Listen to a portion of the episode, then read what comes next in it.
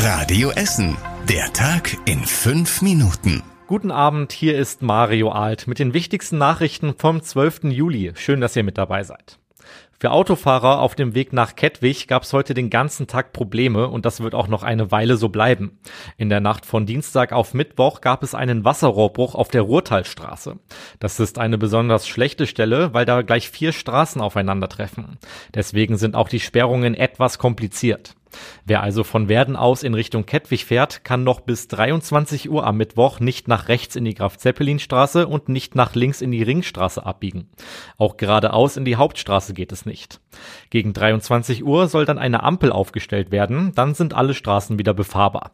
Laut den Stadtwerken wird es aber vier Wochen dauern, bis die Straßen wieder repariert sind. Da wird der Verkehr dann also in den nächsten Wochen nicht so flüssig laufen.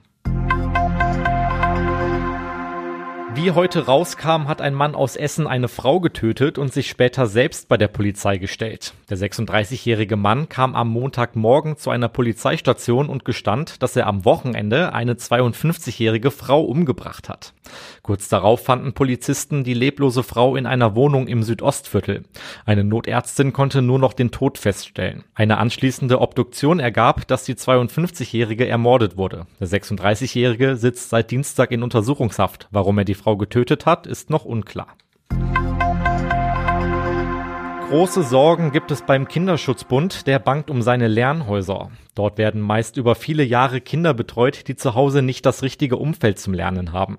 Die Arbeit in Altenessen, auf Zollverein, in der Innenstadt und in Borbeck finanziert der Kinderschutzbund über Spenden. Die wurden in den letzten Monaten aber immer weniger. Ulrich Spie, Vorsitzender des Kinderschutzbundes, spricht im Radio Essen Interview über die Konsequenzen. Das haben wir gerade sehr intensiv diskutiert, weil der Spendeneinbruch schon massiv ist. Und wir überlegen tatsächlich, Lernhäuser zu schließen. Das fällt uns sehr schwer. Das ist nicht alles durchhaltbar ohne entsprechende Förderung.